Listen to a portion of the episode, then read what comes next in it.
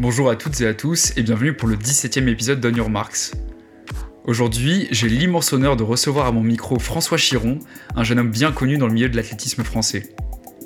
De toutes les personnes que j'ai eu la chance de recevoir sur On Your Marks, François est celui qui m'a été le plus recommandé par les auditeurs, et en enregistrant cet épisode, j'ai évidemment compris pourquoi vous teniez tant à l'écouter. J'espère que vous êtes confortablement assis, car dans cet épisode, vous allez entendre et découvrir des sujets hyper intéressants grâce aux trois activités de François. Chercheur en devenir au sein de l'INSEP, accompagnateur scientifique pour la performance, mais aussi entraîneur adjoint du pôle de demi-fond de l'INSEP, voici les trois activités qui occupent les journées de François et dont nous allons discuter aujourd'hui. Dans la première partie de l'épisode, François commence par se présenter et nous parle de ses travaux de recherche. Il a travaillé sur plein de sujets différents, comme par exemple les meilleures stratégies de récupération entre les tours de qualification sur des compétitions internationales de demi-fond. Et à travers tous ces exemples, il nous explique comment fonctionne le milieu de la recherche dans le domaine du sport et l'impact de ses résultats sur la performance. Dans la seconde partie de l'épisode, on aborde son rôle d'accompagnateur scientifique de la performance, c'est-à-dire comment il peut, grâce à ses connaissances scientifiques, aider les entraîneurs à prendre les meilleures décisions en ce qui concerne l'entraînement de leurs athlètes. Enfin, dans la troisième partie, François nous parle de sa toute dernière activité, entraîneur du pôle de demi-fond de l'INSEP, aux côtés d'un entraîneur très connu du milieu, Adrien Taouji. Pour ceux qui se poseraient la question, ce groupe comporte des athlètes du plus haut niveau, comme Jimmy Gressier, Bérénice Cleyer-Merle, Haute Clavier, Luc Le Baron ou encore Mehdi Bellage, bref, que du beau monde. J'espère que ce 17ème épisode avec François vous plaira. Si vous souhaitez soutenir On Your Marks, je vous invite à vous abonner au podcast, à le partager sur les réseaux sociaux et en parler autour de vous. Bon épisode Avant de te plonger dans le nouvel épisode, j'aimerais te rappeler qu'On Marks est fier d'être en partenariat avec Top 4 Running. Top 4 Running, c'est le site internet idéal pour trouver tous tes articles de course à pied et toujours au meilleur prix. Personnellement, ça fait déjà plusieurs années que j'utilise pour acheter toutes mes chaussures et tous mes vêtements. Pour égaler tous les auditeurs d'On Marks, Top 4 Running t'offre 5% de réduction supplémentaire grâce au code promo disponible dans la description de cet épisode. Alors si t'as besoin de matos ou que tu veux juste te faire plaisir, fonce sur leur site internet et utilise le code promo. Bon épisode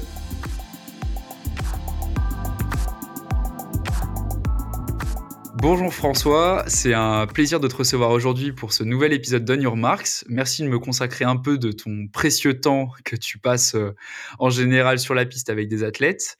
Donc toi François, tu es l'un des invités qui m'a été le plus recommandé par les auditeurs du podcast.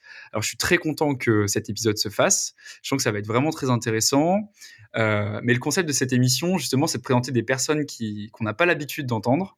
Alors, est-ce que tu pourrais te présenter euh, brièvement, nous dire qui tu es, quel est ton lien avec le sport, euh, est-ce que tu en pratiques un, ton parcours et ce que tu fais aujourd'hui? Bah Déjà, merci de me recevoir. C'est un plaisir qui est plus que partagé.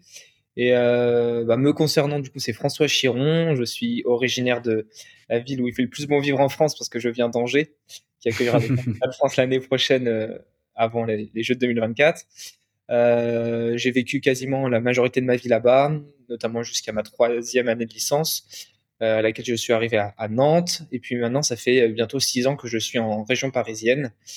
Et voilà, pour l'instant, ça fait six ans que je, vis à Paris. Hum, sinon, je pratique plus vraiment de sport en tant que licencié. je cours encore un petit peu de temps en temps des footings avec les athlètes quand je peux et que c'est plutôt tranquille en termes d'allure.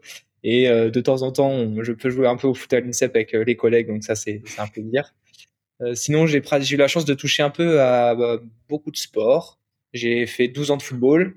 je suis arrivé à, dans le monde de l'athlète assez tardivement, parce que je suis arrivé à 16 ans, donc en cadet au club de l'E2A. Entre-temps, j'ai eu athlétisme à Angers. Et puis, entre-temps, j'ai pu faire un peu de, de, tennis de table, de basket, d'escalade et un tout petit peu de triathlon. Donc, voilà si je dois me présenter très brièvement. Ok, toi, toi de base, t'es pas, euh, pas du tout athlète de haut niveau, t'as jamais euh, fait d'athlétisme euh, vraiment de manière très engagée? C'était plutôt comme ça pour le plaisir? Alors mon lien avec l'athlète, je suis arrivé à un bon niveau, on va dire un petit niveau régional au foot, et c'est vrai que je stagnais un petit peu et bon, il y avait plus vraiment d'intérêt parce que je sais très bien que j'allais jamais devenir professionnel, je n'allais jamais jouer à un très haut niveau. Donc euh, j'avais besoin d'un petit défi et euh, j'avais un ami à l'époque qui faisait de, l'athlétisme. Et en fait, j'ai commencé en, en. Donc euh, voilà, j'ai eu, eu la chance d'avoir une petite médaille vraiment très modeste au championnat de France UXL qui, qui donne un peu le goût à la pratique. Et en fait, j'ai été encadré par deux entraîneurs et c'est assez un peu compliqué parce que j'ai fait quatre fractures de fatigue en, deux ans, ce qui est peu commun pour un, jeune adolescent. Donc, bah, forcément, ma pratique était un petit peu ouais, entrecoupée par ces blessures-là et j'ai jamais vraiment pu je pense, m'investir pleinement comme je le souhaitais. Et c'est comme ça que je suis arrivé dans le monde de l'entraînement. C'est qu'en fait, je voulais un peu comprendre ce qui se passait, pourquoi je me blessais. Et euh, je me suis pris passion, en fait, dès, dès l'âge de 17 ans pour euh, l'entraînement. Et ma, ma, première athlète est, est, arrivée comme ça à 17 ans quand j'ai commencé à l'entraîner. Ok, d'accord. donc 17 ans, c'est super tôt. Justement, ça fait une, une, bonne passerelle avec la, prochaine question. Euh, quel est ton parcours, en fait, François, euh, que ce soit parcours académique, professionnel, et justement, euh, qu'est-ce que tu fais aujourd'hui qui est en lien avec, avec l'entraînement et qui est un peu le sujet aussi de cet épisode? Alors, mon parcours, si, très classique, un hein, collège-lycée à Angers. J'ai eu un parcours assez chaotique lors de mon année de première et de terminale où j'ai failli redoubler. J'avais vraiment du mal à m'intéresser à ce que je faisais. Et j'ai eu la chance d'avoir des parents qui, qui, me faisaient confiance et euh, j'ai pu garder vraiment un investissement dans, dans le monde du sport. Donc, je commence à encadrer les jeunes dans mon club, euh, de l'école athlée jusqu'à cadet. Donc, euh, j'ai vraiment pu m'épanouir, pas forcément dans le mhm. milieu scolaire et à côté. Et euh, j'ai pu valider finalement mon, mon baccalauréat et j'ai pu rentrer ensuite en, en STAPS, qui est l'IFEPSA, l'Institut de formation à l'éducation physique et sportive à Angers qui est un STAPS privé et qui lui a plus vocation normalement, même s'il y a toutes les filières qui sont représentées, mais à former des professeurs de PS. Donc ça m'a permis de un peu rattraper mon retard, développer vraiment des capacités rédactionnelles, euh, de logique et euh, voilà comme apprendre à, mieux réfléchir sur les, des sujets divers et variés comme euh, on peut voir en STAPS, c'est-à-dire sur l'histoire du sport, un peu d'économie, du management et puis tout ce qui est un peu plus classique comme la physiologie, l'anatomie ou la biomécanique par exemple. Donc j'ai fait deux ans au STAPS à Angers euh, mais mmh comme je viens de le dire, c'était un peu plus euh, axé euh, pour l'éducation physique et sportive. Donc j'ai décidé ensuite de demander un transfert de dossier à Nantes, au STAPS de, Nantes, dans lequel j'ai mon dossier a été accepté parce que là j'étais plutôt un, étudiant pas trop mauvais contrairement au lycée. Donc ça m'a permis de faire une passerelle dans le STAPS public de Nantes où là j'ai fait le, la mention entraînement sportif avec l'option athlétisme donc euh, j'ai pu voilà valider euh, avec la mention bien ma licence et euh, avoir aussi ma carte de spécialité athlétisme. C'est-à-dire que j'ai pu à l'issue de ces trois, ces trois années, avoir ma carte d'entraîneur, ce qui me permet d'être entraîneur rémunéré. Donc ça, c'est le, sur le plan un peu universitaire. Et en parallèle, je continuais en... Parce que dans le cadre de STAPS, on, doit avoir plein de, de stages et d'expériences professionnelles. Donc j'ai un peu encadré dans le milieu scolaire, un peu, si tu veux, apprenti prof euh, des écoles, mais plus axé sur le sport.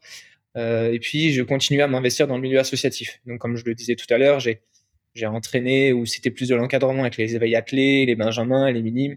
Et j'ai commencé avec les cadets, progressivement, ce qui me faisait mes, bases. Et en parallèle, j'ai passé mes diplômes d'entraîneur à, l'âge de 18 ans. Donc le premier degré euh, FFA, qui permet de voilà d'avoir une petite logique d'entraînement, mais surtout d'être un, un, un, encadrant du sport et euh, de pouvoir voilà proposer ces services bénévolement, pas euh, professionnellement, mais dans les associations. Et puis après, euh, dès l'année d'après, parce que ça me plaisait bien, j'ai passé ce qu'on appelle le second degré à l'époque, où là, ça va un peu plus loin, on rentre un peu dans la planification, la périodisation, la gestion de l'entraînement, toute cette logique un peu interne. Et là, du coup, j'ai franchi un petit step où j'étais je continue encore avec les, les jeunes parce que c'est hyper important et c'est très formateur. Mais j'avais aussi d'autres athlètes. C'est-à-dire que là, je commençais à avoir vraiment cadets, juniors et, et même quelques seniors, euh, que ce soit des athlètes sur euh, de 8, 15 et, et même parfois des triathlètes.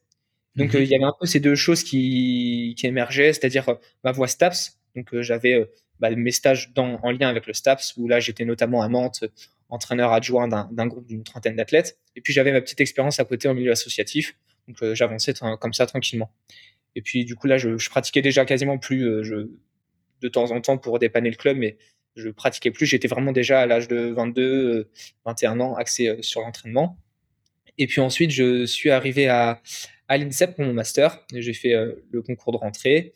Parce que c'était un objectif, pas en tant que tel de rentrer à l'INSEP, mais d'aller un peu plus loin et d'aller toucher du doigt le, monde de la haute performance avec le haut niveau. Donc euh, j'ai pu euh, intégrer l'INSEP, son master qui est euh, spécialisé dans le, sport, l'expertise et la performance de haut niveau, avec l'optimisation de la performance. Et là, c'est le master en tant que tel et pas, on va, dans le terme de contenu, et pas forcément ce qu'il y a de, de plus performant en France. Mhm. Mais par contre, forcément, intégrer l'INSEP, c'est accéder aussi au réseau, aux structures. Et c'était une, si on se prend en main, on a envie, ça a été une expérience assez incroyable où j'ai pu me reprocher de, de très belles personnes que je côtoie encore maintenant, qui, sont presque mes parents spirituels, si tu veux.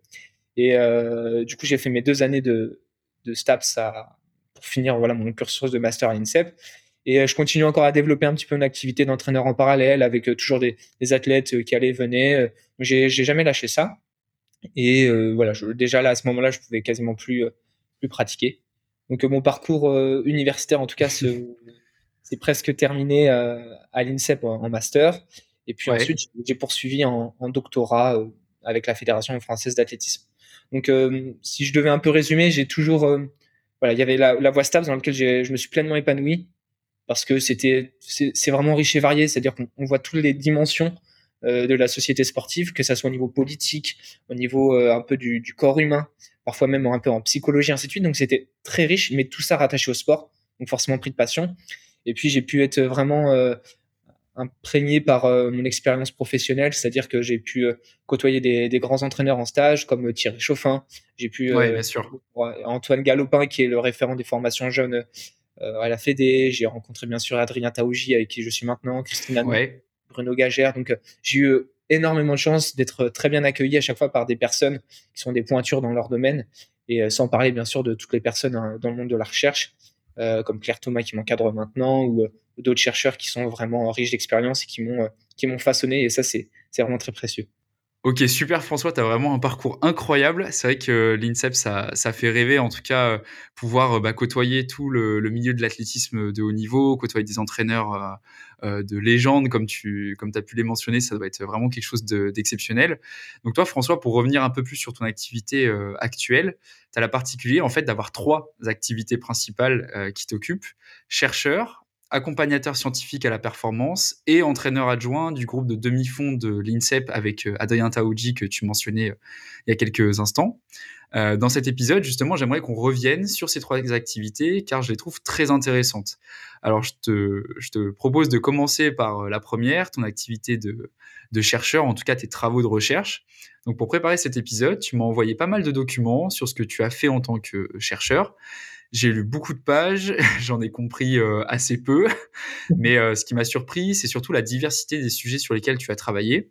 Est-ce que tu peux nous présenter, euh, alors rapidement, hein, en quelques mots, les sujets sur lesquels tu as travaillé? Oui, bien sûr. Alors, je suis pas encore chercheur parce que bon, tout le monde peut se qualifier de chercheur s'il le souhaite, mais en général, dans le monde de la recherche, on est qualifié en tant que chercheur à partir du moment où on a un doctorat. Donc moi, je suis mmh doctorant. Si on veut, je suis un bébé chercheur ou en tout cas en phase d'apprentissage. Donc ça, c'est le, le premier point.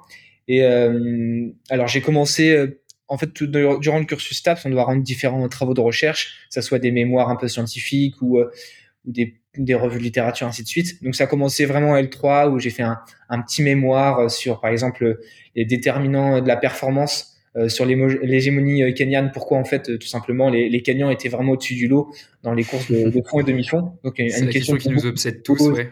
Exactement. Et c'était très, très intéressant. Moi, ça m'a permis vraiment de, de baigner dans, dans, cet univers kenyan. Et en plus, euh, par la suite, j'ai pu, euh, lors d'un stage, euh, aller là-bas. Donc, c'était drôle de concrétiser tout ça. Donc, j'ai pu voilà voir un peu tous les déterminants biomécaniques de la performance chez les Kenyans. Notamment, parfois, certains ont, des tendons un, peu plus longs, ce qui permet d'avoir une certaine économie de course. Sur mhm. les casser un peu le mythe de le fait de vivre en altitude, ils ont des, des avantages physiologiques. Bon, bah, on se rend compte que c'est pas forcément très vrai.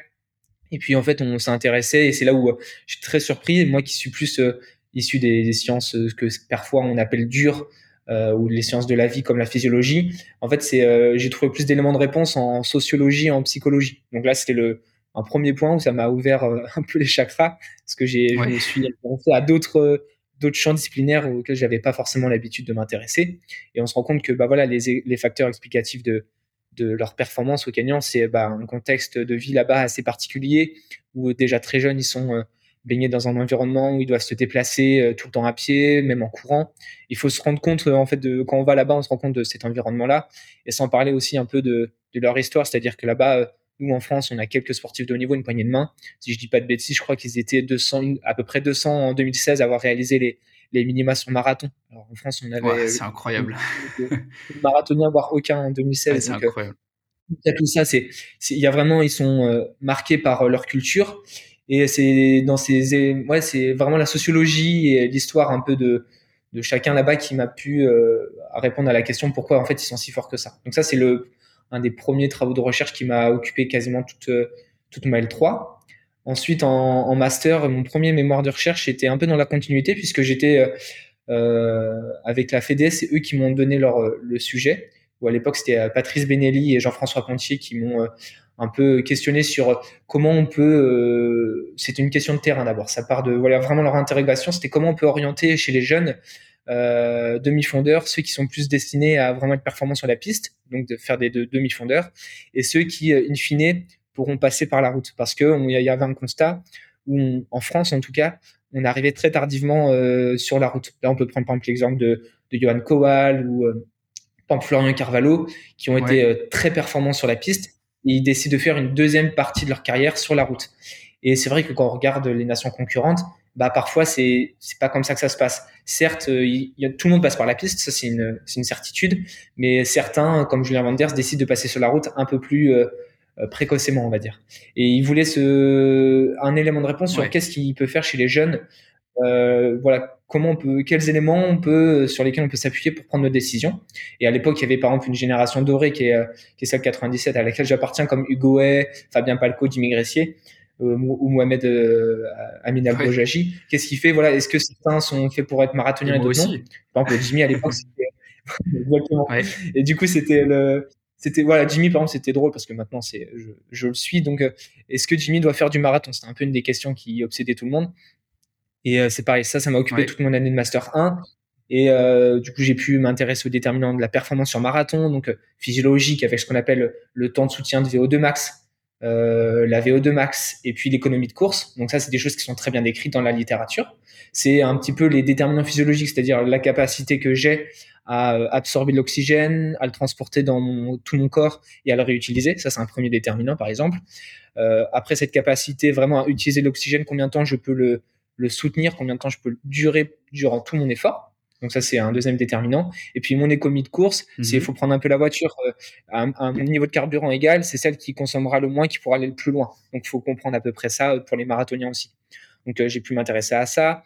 pareil que comme je décrivais avec les Kenyans, un peu tous les, les problèmes de morphotype avec la longueur des tendons, le fait d'avoir des insertions du mollet plus ou moins hautes, et puis après, bien sûr, la typologie musculaire qui détermine pas mal de choses, c'est-à-dire euh, l'oxydation des graisses, qui est un facteur euh, hyper important pour le, marathon, le fait d'être, euh, d'avoir des fibres plutôt lentes ou rapides. Ben, on sait que les fibres rapides ont tendance à, consommer plus des, sucres rapides, et de fait, d'être presque un facteur limitant pour le marathon, alors que ceux qui ont des fibres lentes ben, vont être plus économiques et aussi plus légers tout simplement.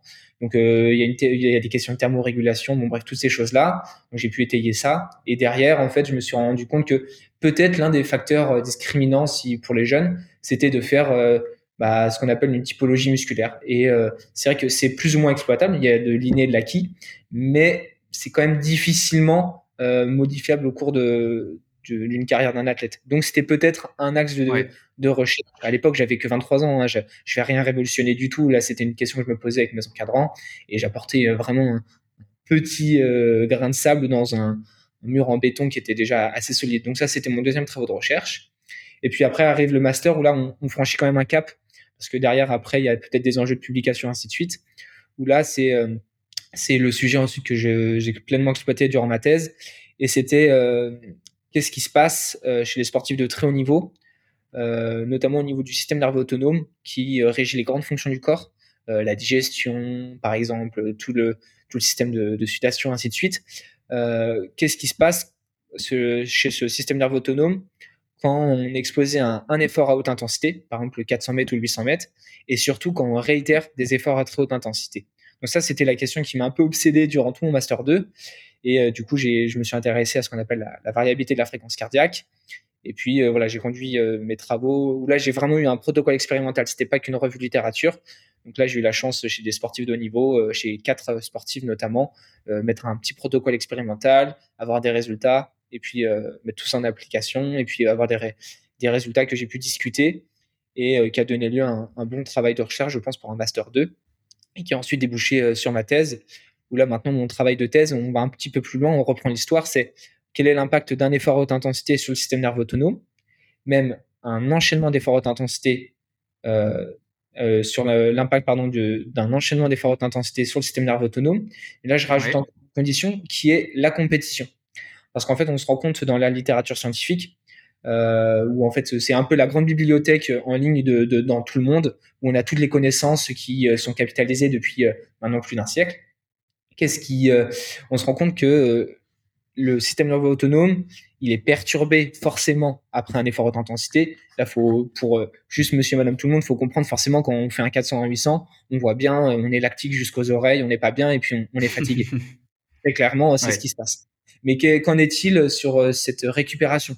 Est-ce que le lendemain, euh, je suis capable de réenchaîner un effort à très haute intensité euh, au même niveau que mon premier 400, mon premier 800 Et euh, encore, est-ce que le surlendemain, je peux refaire un troisième effort à haute intensité?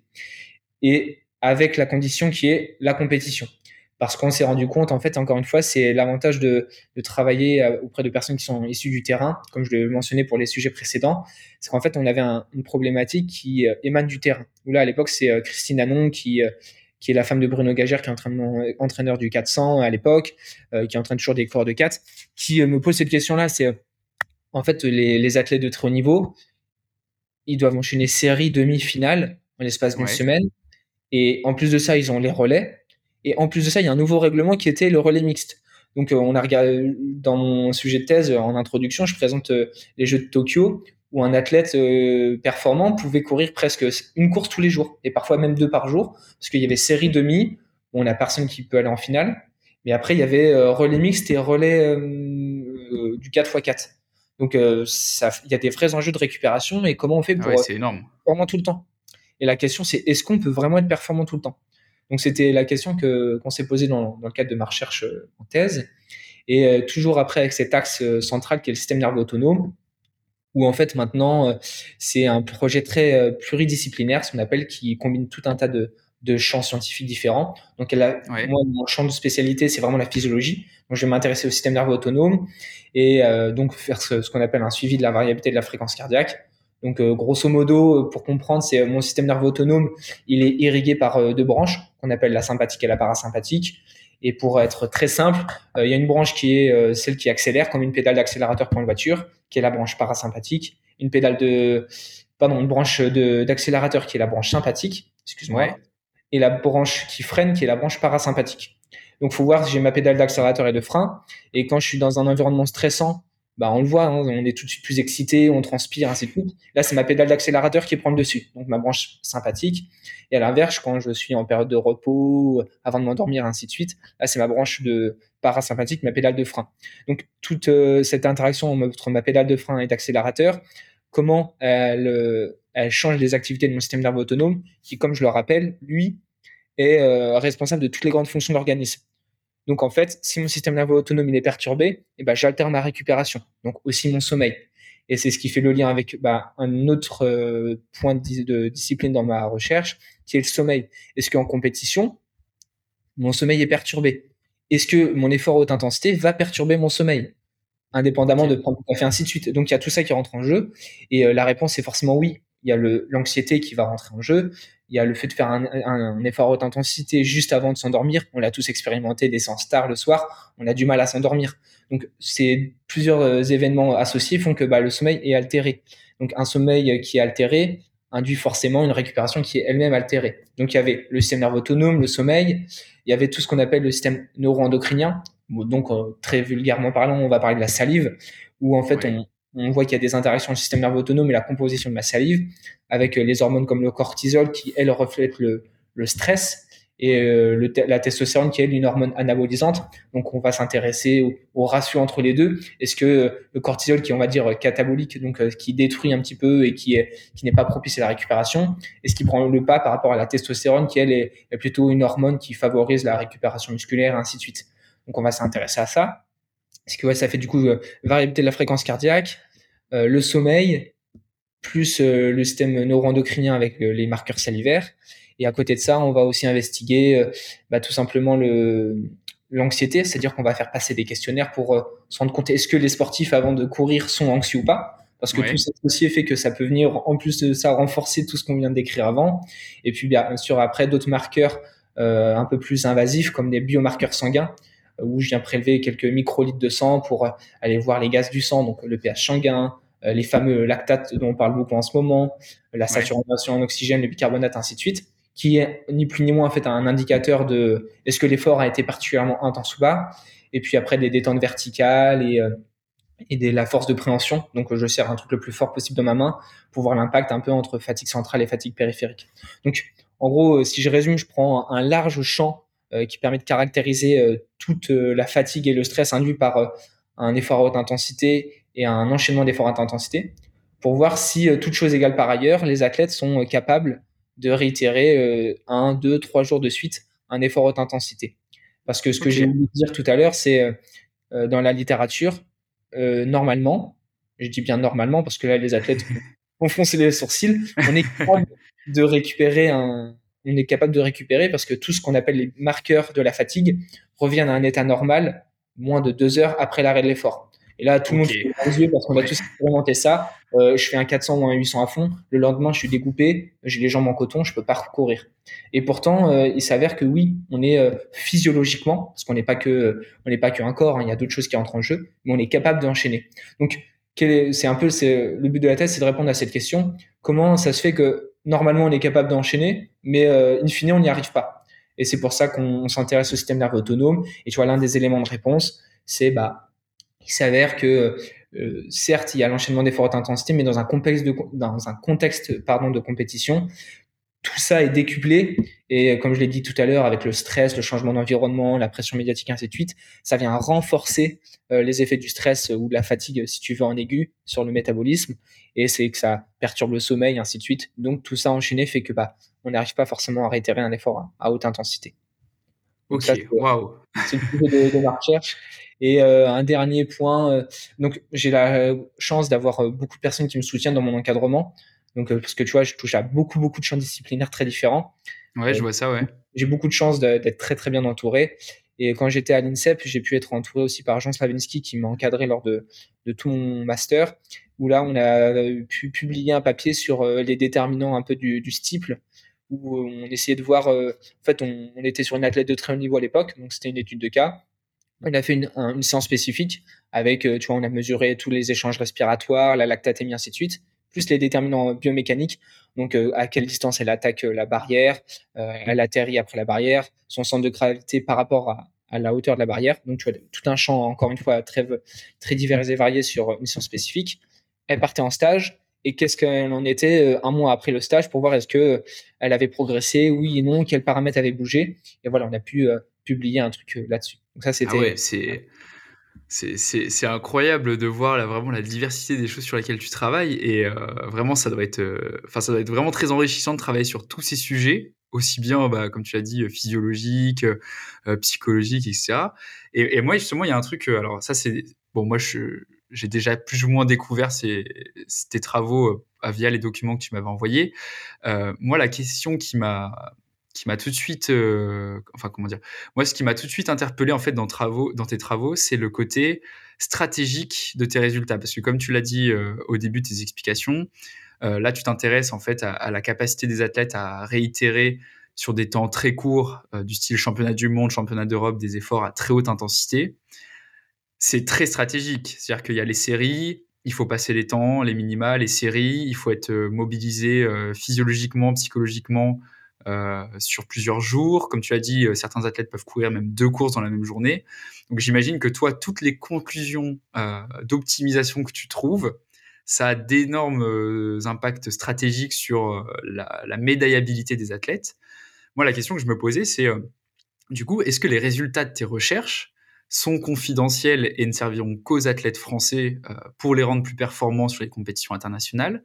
Ou est-ce que, euh, un peu comme ce qu'on trouve en médecine ou euh, dans, la recherche de manière générale, est-ce qu'on est vraiment sur un, modèle de peer-to-peer où vraiment bah, tes résultats, tu les publies via des articles scientifiques qui sont disponibles et consultables par, tous les sport scientists ou tous, les chercheurs qui sont investis dans, la performance?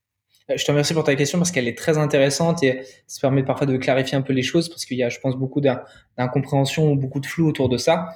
En fait, la recherche, elle a aussi un devoir public. Et c'est-à-dire que les travaux de recherche, moi, je, je suis certes salarié de la Fédération française d'athlétisme, c'est eux qui me versent mon salaire à la fin, mais je suis aussi un, un thésard qui appartient à une université. Donc euh, à la fin, il faudra que je publie des travaux de recherche et l'une des conditions, c'est d'avoir des, notamment un papier scientifique en tant que premier auteur, donc qui est publié. Et ça, bon après c'est parfois en libre accès, mais en tout cas on peut la retrouver dans sur le net. Donc il y a déjà un, un devoir, parce que c'est vraiment un devoir, faut le comprendre, qui est de, si je peux dire, de libre service, en tout cas de communication au public. Bon, bien sûr, c'est un certain public parce que Monsieur, Madame, tout le monde euh, va pas faire un tour sur PubMed ou, Google Scholar, qui sont des plateformes. euh, donc c'est un, un entre-soi, c'est sûr évident, mais sûr et certain. Mais en tout cas, qui est destiné à l'international. Donc ça, c'est le premier point. Euh, mes travaux de recherche qui répondent à une question de recherche. Donc, il faut vraiment différencier la question de terrain qui est, comme je vous l'ai dit tout à l'heure, euh, comment expliquer que les athlètes n'arrivent pas à arrêter un effort à haute intensité en compétition. Ça, c'est un peu la question qui obsède la Fédé à laquelle on va essayer de répondre. Après, il y a des questions qui sont un peu plus fines et qui sont liées à la recherche. Donc là, on va tourner euh, dans des, sur des termes un peu plus spécifiques, le système nerveux autonome et ainsi de suite. Et ça, ça donnera euh, lieu à des publications. Donc ça, c'est le premier point. Il y a une certaine euh, partie de ma thèse qui sera publiée. Mais parce que j'ai pas le choix. Parce qu'au bout d'un moment, il faut aussi que je valide un diplôme qui a un bac plus 8. Ouais, c'est ta contribution, quoi. Exactement. Et ça, c'est euh, c'est obligatoire si je veux un jour euh, publier et soutenir ma thèse. Donc ça, c'est le premier point. Par contre, bien évidemment, les résultats, c'est-à-dire que là où, où j'ai des résultats pour publier, j'ai aussi des résultats qui sont plus là propres à l'accompagnement scientifique et sur mhm. des athlètes de l'équipe de France, ainsi de suite. Donc là, c'est bien sûr et c'est évident que ça restera un peu, bah déjà, ça sera anonyme, ça c'est sûr et certain, et ça restera en interne, parce que le but c'est de profiter aux athlètes euh, français. Mais euh, la question de base aussi, elle concerne en fait le public français. Donc ça peut euh, intéresser bien sûr d'autres nations. Après, en France, il faut comprendre aussi qu'on Maintenant, on réagit, mais un peu a posteriori. Il est presque tard maintenant. On va pas se le cacher. Les résultats de ma thèse pour 2024, c'est déjà trop tard. Je vais rien révolutionner du tout. Ça va peut-être profiter pour 2028 à Los Angeles ou en 2032 en Australie. Mais pas, c'est trop tard. Il y a un enjeu qui, on peut pas révolutionner les pratiques maintenant. Et surtout, une question qui intéressait euh, la Fédé est propre aux athlètes français. Pourquoi? Parce que, euh, comme je l'ai dit tout à l'heure, sur le 400, je vais apprendre à personne. On n'est pas les, les plus performants au monde. Euh, on regarde euh, ces dernières années, combien d'athlètes on a en finale euh, sur 400 bah, Pas grand monde. Et pourquoi? Bah, Parce qu'on est juste pas assez performant. Donc moi, je pourrais m'arrêter là, un petit peu prétentieux, en disant, en fait, ma, question, elle sert à rien. les entraîneurs, vous êtes nuls, les athlètes, vous êtes nuls. Il faut juste être performant. T'imagines bien, c'est pas du tout mon propos et je pense pas ça du tout. Il y a d'autres enjeux qui peuvent expliquer aussi pourquoi on, on, a parfois des difficultés à être au plus haut niveau international. Et du coup, c'est comment moi, ma petite échelle, je peux contribuer pour aider les entraîneurs et les athlètes de haut niveau, indépendamment de l'entraînement, pour aller euh, un peu plus loin dans la performance et être, euh, et être toujours plus performant. Et euh, en fait, là où les athlètes de très haut niveau, les Américains, les Jamaïcains, les, pays nordiques, eux ont ce qu'on appelle une, un peu une réserve de vitesse. Et on le voit, j'ai fait un peu de stats avant de, de commencer mes travaux de recherche. Euh, certains athlètes ont de la marge en série en demi-finale et ils courent à 97, 98, 99% de leur, leur record. Ça paraît rien, mais 5 euh, dixièmes de temps de passage à un 200, bah, ça permet de gérer, de moins avoir niveau de fatigue, et ainsi de suite. Donc en fait, ils arrivent en finale, bah, ils sont déjà moins entamés que nos Français où au série BIM, ils sont en carton, et en demi-finale, ils donnent leur vie parce que pour passer en finale. Donc euh, certains arrivent en finale, bah, ils sont épuisés. Et l'un des meilleurs exemples que je peux donner, c'est l'année dernière au championnat d'Europe à Munich. Il y a Thomas Jordier qui fait une série extraordinaire, une demi-finale au top. Et le jour de la finale, bon, bah, c'est un peu plus compliqué parce qu'il s'est déjà bien impliqué en série en demi. Donc, moi, mon propos, c'est, je vais pas intervenir dans l'entraînement, je vais pas leur dire, bah, peut-être si tu passes un peu moins vite au 200, ainsi de suite, tu vas être moins fatigué. Ça, c'est pas mon propos et c'est pas mon rôle. Par contre, comment euh, je peux optimiser la récupération euh, Je peux identifier des facteurs qui sont euh, de fatigue ou de stress qui permettent de voilà contrecarrer ces effets-là pour que ils puissent récupérer mieux après leur effort à intensité parce qu'ils n'ont pas le choix d'être performants dès les séries. Et c'est là où moi je peux intervenir. Donc, tu vois bien que même si je communique ces, données-là, il n'y a pas grand intérêt pour les Américains et, les Anglais sont, euh, se posent pas ces questions-là parce qu'ils ils sont pas confrontés au même problème. Donc, pour répondre à ta question initiale, il y a premièrement un devoir de publication, donc euh, de rendre accessible euh, certaines données au grand public. Bien sûr, il y a des données qui resteront internes à la Fédé pour optimiser la perf de, nos athlètes. Et puis encore une fois, c'est faut, faut pas sous-estimer ce que nous on fait, d'autres l'ont fait avant. et d'autres le font peut-être bien mieux que moi, c'est même évident. et parce qu'en France, tu vois, sur ce genre de thématique, en tout cas, on n'est pas en avance. Ça, c'est certain. Et par exemple, tu vois, les anglo-saxons, parce que c'est un modèle qui, je pense, sur lequel il, faut peut-être tendre, même si on n'a pas la même culture et la même histoire. C'est un modèle qui est assez intéressant de par son professionnalisme. Eux, depuis 2012, donc à la fin des Jeux de Pékin, pendant quatre ans, ils ont investi plusieurs millions d'euros dans la recherche euh, avant de 2012 et on voit les résultats à Londres, tu regarderas par intérêt un peu l'athlé, mais il n'y a pas que ça, hein, les autres sports. Ils ont beaucoup, beaucoup, beaucoup de médailles. Et euh, bah la, performance de très haut niveau, c'est aussi, euh, on va pas se mentir, c'est de l'argent et de l'investissement. Et euh, ceux qui ont investi dans la recherche, bah, c'est des moyens de d'optimiser toute cette performance-là. Et on le voit, les pays qui sont le plus développés, c'est aussi ceux qui ont le plus d'argent et potentiellement qui ont investi dans, dans, la recherche pour accompagner au mieux les sportifs. Quoi. Ok. Euh, et, justement, là, tu, viens de dire que donc, la recherche, l'optimisation de la performance, c'était des questions euh, d'argent. Euh, moi, François, tu es, une des seules personnes que je connais dans mon petit cercle d'athlétisme qui travaille sur ces sujets-là. Est-ce qu'en France, vous êtes nombreux à faire ce que tu fais? Alors, pas forcément sur tes problématiques, enfin, sur tes travaux de recherche en particulier, mais est-ce que des, des, jeunes apprentis chercheurs comme toi qui travaillent directement sur des questions liées à l'optimisation de la performance en athlée, euh, pour la FFA, euh, vous êtes nombreux ou tu es l'un des seuls en France? Alors, c'est, je suis pas du tout le seul, encore euh, heureux. ce qu'il faut comprendre, c'est que c'est quelque chose qui, qui, tend à se développer.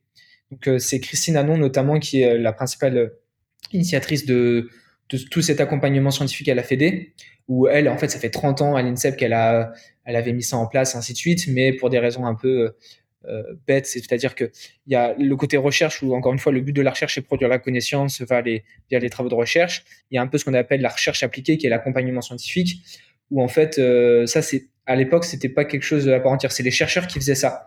Donc il y a eu, euh, pour juste rappeler un bref contexte historique, il y a eu des chercheurs qui ont un peu abusé du sport de niveau pour avoir des sujets. Les, les entraîneurs et les athlètes n'étaient pas contents de ça. Donc tu vois, il y a, en France en tout cas, il y a eu un peu de manière très simplifiée, une scission entre tout ça parce qu'il y a eu des, des conflits, des, des, intérêts qui n'étaient pas partagés, et ce qui fait qu'on a pris énormément de retard dans la recherche appliquée en France. Donc, euh, euh, en tout cas, dans le monde de la clé, on a pris euh, du retard. Et à la Fédé, je suis pas le premier doctorant, je suis que le deuxième, parce qu'il y a Benjamin Millot qui, qui lui est doctorant depuis, bah là, il est dans sa dernière année. Et lui, il est sur des problèmes plus liés à la, à la biomécanique et les déterminants de performance en course en virage. Donc lui, c'est le premier doctorant, donc tu vois, je suis pas tout seul. Et puis là, la Fédé va aussi embaucher un troisième doctorant qui est Giuseppe et qui lui travaille sur les lancers. Donc tu vois, à trois, on va pas révolutionner l'athlète, mais déjà on arrive à balayer euh, pas mal de, champs disciplinaires et de disciplines de l'athlète différentes. Donc ça, c'est assez intéressant. Et tout ça parce que bah, Christine a, voulu insuffler ça à la Fédé et l'a vraiment développé depuis, euh, il me semble, c'est 2017 à son arrivée euh, en tant que référente scientifique à la FEFA. Alors ça, c'est uniquement la Fédé d'athlète il faut comprendre que d'autres euh, fédérations, et je prends par exemple du triathlon, et on regarde le triathlon, c'est une des fédés françaises qui est la plus performante. Alors c'est difficilement comparable parce qu'il n'y a pas autant de nations qui font du triathlon que de l'athlé, mais à l'échelle internationale, les Français sont particulièrement performants. Et quand on Et si je dis pas de bêtises, quand on regarde le DTN ou le DTN adjoint de la Fédé Triathlon qui s'appelle Benjamin Maz, bah lui, il me semble qu'il a un doctorat. En tout cas, il a la cellule de recherche particulièrement développé. Ils font des tests physio, bioméca et ainsi de suite depuis des années. Et euh, il n'y a pas de secret, ils sont très performants. Non, je dis pas que la performance se résume à ça, mais je dis que c'est potentiellement un des, déterminants. Et je parle même pas des sports professionnels, hein, le foot, le rugby, le hand, le basket. Euh, eux, ils nous ont pas attendus pour être performants et développer tout ce, tout, ce côté-là. Et pareil, la natation, ils ont aussi développé. Euh, je sais qu'il y a un collègue qui s'appelle Yanis qui est, qui est là-bas, qui est employé au même titre que moi en contrat avec la Fédé de, natation, qui fait un, doctorat et qui fait de la recherche appliquée. Euh, voilà, comme je dis, tous les sports professionnels, mais aussi, euh, par exemple, le hockey a pu en faire, le tennis et ainsi de suite. Donc, c'est un modèle qui se développe bien en France. Je suis pas le seul. Et euh, en tout cas, en recherche pure et dure, on est déjà trois à la Fédé d'athlètes. Et en plus de ça, il y a des personnes comme Benjamin, euh, comme euh, pardon, Vincent Guyot que beaucoup de gens connaissent, qui est passionné et qui fait aussi de l'accompagnement scientifique sur des temps de passage, des courses. Il, découpe des courses, il passe des heures folles à faire tout ça et qui est aussi très calé sur tout un tas de sujets. Et lui, il est doctorant, rien à voir parce qu'il est à l'INSEP pour ses thématiques de recherche, mais contribue aussi à l'accompagnement scientifique par passion. Donc il a aussi cette balance-là. Vincent Guillot, d'ailleurs, que j'aimerais beaucoup inviter sur On Marks. Donc, euh, je, on s'est déjà parlé. Je sais que si jamais il écoute le podcast, euh, voilà, Vincent, euh, j'aimerais beaucoup t'avoir à, ce micro aussi pour que tu nous racontes ce sur quoi tu travailles. ok, non, mais en tout cas, c'est super encourageant de voir qu'il y a une, une, remobilisation de la part de la Fédé, de la part de tout ce qui est recherche sportive pour justement bah, engager de plus en plus de, de doctorants, de chercheurs pour essayer d'optimiser la performance. Euh, j'aimerais maintenant qu'on parle de ta seconde activité, François. Euh, donc François, toi, tu travailles aussi sur des, donc tu travailles sur des sujets de pointe euh, qu'on vient d'évoquer dans la première partie de cet épisode. Je me doute que la finalité de ton travail, c'est d'accompagner tous les acteurs de la chaîne de la performance, que ce soit du chercheur grâce à ton, ta, grâce à ta contribution scientifique, à l'athlète qui est un peu le, dernier maillon, j'imagine, de, de, ton travail, mais aussi en passant par l'entraîneur et tout son staff. Mais en lisant les documents que tu m'as fournis, j'étais pas mal perdu. en tout cas, je me suis dit que la, compréhension, de tes résultats et euh, leur application directe nécessitaient de, des connaissances solides, euh, en tout cas dans le domaine scientifique, dans le domaine de l'entraînement, de la physiologie euh, et tout ce qui va avec la performance. En tout cas, je me doute que tous les coachs et encore moins les athlètes ne possède pas forcément les connaissances suffisantes pour comprendre tous tes résultats. Du coup, ça, ça permet euh, de, de, parler de ta seconde activité, qui est celle d'accompagnateur scientifique à la performance sportive. Est-ce que tu pourrais nous décrire en quelques mots en quoi ça consiste, cette seconde activité que, qui t'occupe au quotidien? Avec plaisir. Bah, alors, c'est très bien ce que tu as dit, l'accompagnement scientifique à la performance. Donc, pour aller plus vite, je vais dire l'ASP. C'est un terme déjà qui est propre en France à l'étranger, on peut parler de data scientist, euh, de oui, c'est data analyst. Bon, il y a plein plein de termes euh, divers et variés pour euh, pour qualifier ces missions-là. Mais en France, on parle d'ASP pour accompagnement scientifique à la performance. Donc, ce qu'il faut comprendre, c'est que la personne qui fait de l'ASP, c'est pas un chercheur. Comme je l'ai expliqué, le but du chercheur, c'est de produire la connaissance scientifique, notamment via la, publication, et puis il peut être aussi à l'université pour faire de, des, des heures d'enseignement, ainsi de suite. Donc, c'est pas un chercheur, mais c'est pas non plus un entraîneur. Son but, c'est pas de produire de la performance, et d'entraîner et de maîtriser euh, la périodisation, la planification de l'entraînement et la programmation. Donc, c'est un peu un, poste entre les deux parce qu'il se trouve à l'interface entre le chercheur et l'entraîneur. Et très généralement, je fais un profil type, en tout cas en France, c'est comme ça que ça se passe. C'est des personnes qui euh, sont euh, issues du domaine de la recherche, donc très généralement qui ont un doctorat, donc qui ont cette valence de recherche, parce qu'il faut quand même être quelqu'un de rigoureux et avoir des connaissances solides dans beaucoup de domaines. Donc, euh, il faut être capable d'aller chercher la connaissance scientifique dans la littérature, la comprendre, pour qu'ensuite cette connaissance elle soit transférable au monde du terrain. Donc, euh, moi, j'aime bien expliquer que l'ASP, c'est l'interface entre le monde de l'entraînement et le monde de la recherche. Et euh, c'est pas un entraîneur, c'est pas un chercheur, c'est un accompagnateur. Donc, l'ASP, c'est quelqu'un qui, euh, moi, c'est comme ça que je le qualifie, est une aide à la prise de décision pour l'entraîneur dans tous les domaines. C'est-à-dire que ça peut être en physiologie, en biomécanique, en psychologie, en sociologie tous les, les champs qui composent euh, les sciences du sport. C'est quelqu'un qui va euh, soit chercher la connaissance, soit essayer de mettre en place des tests, ainsi de suite, pour qu'il puisse euh, faire un feedback avec un retour objectif pour mhm. aider la prise de décision de l'entraîneur. Et généralement, ce qui se passe, c'est que la recherche, en tout cas dans le monde du sport, parce que c'est pas comme ça dans d'autres champs disciplinaires comme la physique ou la chimie, elle vient conforter ce qui se passe dans le monde du sport de haut niveau. Je parle bien pour le sport de haut niveau. Donc là où les entraîneurs, eux, ils ont un peu leur empirisme, leur, euh, leur œil de maquignon, euh, leur, euh, leur expertise, parce qu'ils sont assez aguerris là-dessus, la, la, recherche et notamment l'accompagnement scientifique vient, en tout cas à mon sens, objectiver le constat et les observations des entraîneurs de haut niveau. Et ce qui permet, quand on objective, ça permet de conforter les prises de décision des entraîneurs ou à l'inverse parce qu'ils n'ont pas tout le temps non plus le un savoir absolu bah de dire bah peut-être là tu fais fausse route ou, ou moi je pense différemment ou en tout cas ce que j'observe c'est pas forcément en adéquation avec ce que tu toi tu observes. Donc euh, on discute et bah peut-être que ta décision peut être axée avec ce qu'on a observé précédemment. Donc faut vraiment le voir comme ça une aide à la prise de décision pour l'entraîneur grâce à une objectivation de leurs observations Ok, d'accord.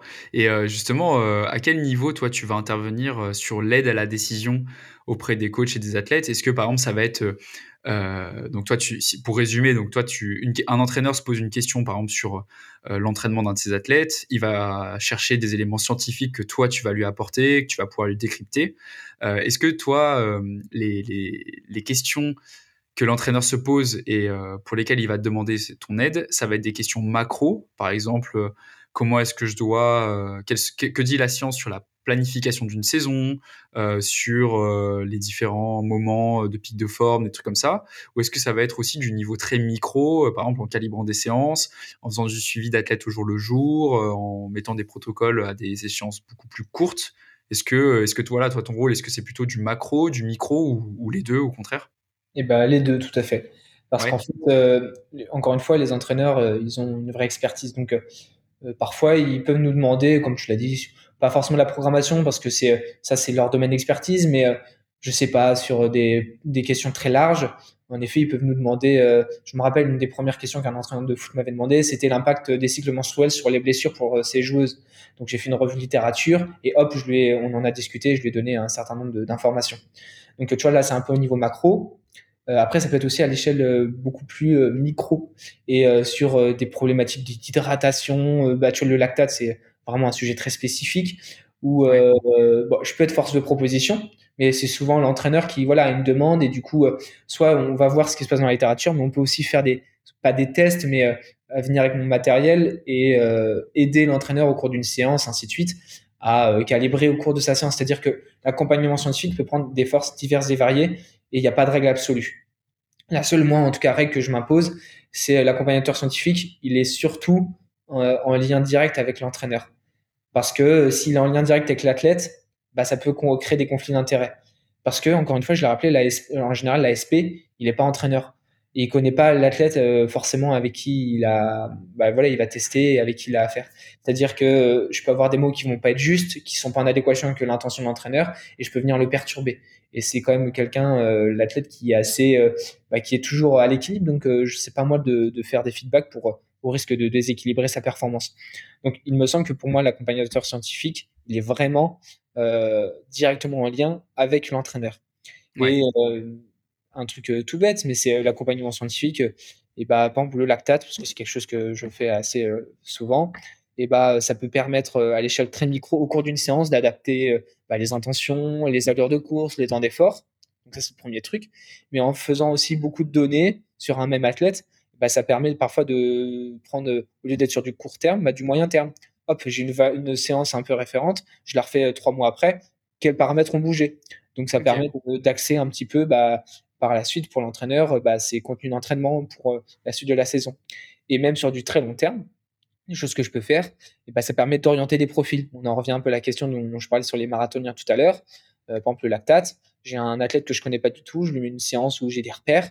Et ben, en fonction de sa production de lactate, et ben, tout simplement, je peux savoir si, bah, non, euh, Coco, t'es pas un coureur de 8, ou à l'inverse, bah ouais, euh, tu peux être un demi-fondeur plutôt destiné à courir sur des distances courtes. Et voilà, c'est des choses tout bêtes. Ça peut être aussi, voilà, sur des choses de, de nutrition, de l'hydratation, du sommeil. Euh, l'accompagnement scientifique, il faut vraiment comprendre, ça prend euh, énormément, énormément de forme. Ouais, je vois. Et, euh, justement, en tout cas, moi, tu es la première personne qui me parle d'accompagnement scientifique pour, pour la performance. Est-ce que toi, tu travailles avec. donc là, tu travailles, donc tu l'as bien dit, hein, toi, ton, ton interlocuteur principal, ça va être l'entraîneur. Euh, mais est-ce que toi, tu serais par exemple, toi, François Chiron, est-ce que tu serais disponible pour euh, parler avec n'importe quel entraîneur de France Ou est-ce que tu vas euh, travailler principalement avec des entraîneurs un peu high level, accrédités, INSEP, FFA, des choses comme ça ou, vraiment, si jamais moi, par exemple, mon coach à Grenoble, il veut, il veut discuter avec toi, il peut? Bah, Il y a plusieurs niveaux de réponse, c'est-à-dire euh, Là, j'appartiens à, un cadre, c'est-à-dire que je suis salarié de la Fédération française d'athlétisme. Donc ça, c'est le premier point. C'est-à-dire que quand je pars en stage en Afrique du Sud avec l'équipe de France, au Kenya, ainsi de suite, je suis à disposition de l'équipe de France. Donc de tous les athlètes et par conséquent tous les entraîneurs euh, qui ont des athlètes en stage. Donc ça, c'est le premier point. Donc oui, c'est vrai que l'accompagnement scientifique, on va pas se mentir, de toute manière, c'est destiné, il me semble, pour l'instant, et essentiellement aux, aux entraîneurs qui ont des athlètes de très haut niveau. Euh, donc, dès lors qu'il y a une demande, euh, parce que maintenant il y a une cellule d'optimisation de la performance qui fait son apparition à, à la Fédé, dès lors qu'il y a une demande qui est identifiée, on peut me venir me solliciter pour répondre à telle ou telle demande. Donc ça c'est le premier point. Je suis à disposition de tous les entraîneurs de la Fédération française d'athlétisme dès lors qu'on me missionne. Après, euh, je suis François Chiron en tant qu'individu aussi. et euh, c'est évident et je le passionné. Exactement. Il y a des voilà, mon numéro, il, traîne, ou maintenant, via les réseaux, c'est très simple. J'ai beaucoup de sollicitations à l'extérieur, ou j'ai un coup de fil, ainsi de suite, des gens qui me posent des questions. Ça peut être aussi des athlètes, il n'y a pas que des entraîneurs, et c'est souvent même des athlètes qui me demandent. Donc, je reste très disponible, et c'est toujours avec grand plaisir que j'échange, parce que bah, moi, ça me permet de voir d'autres choses. C'est très important de garder aussi un pied avec le monde associatif parce que c'est le sport de niveau, c'est pas non plus, euh, c'est une partie de la réalité, mais c'est pas la grande majorité des sportifs en France. Et c'est euh, c'est très bien de garder aussi cette euh, cette réalité là en tête.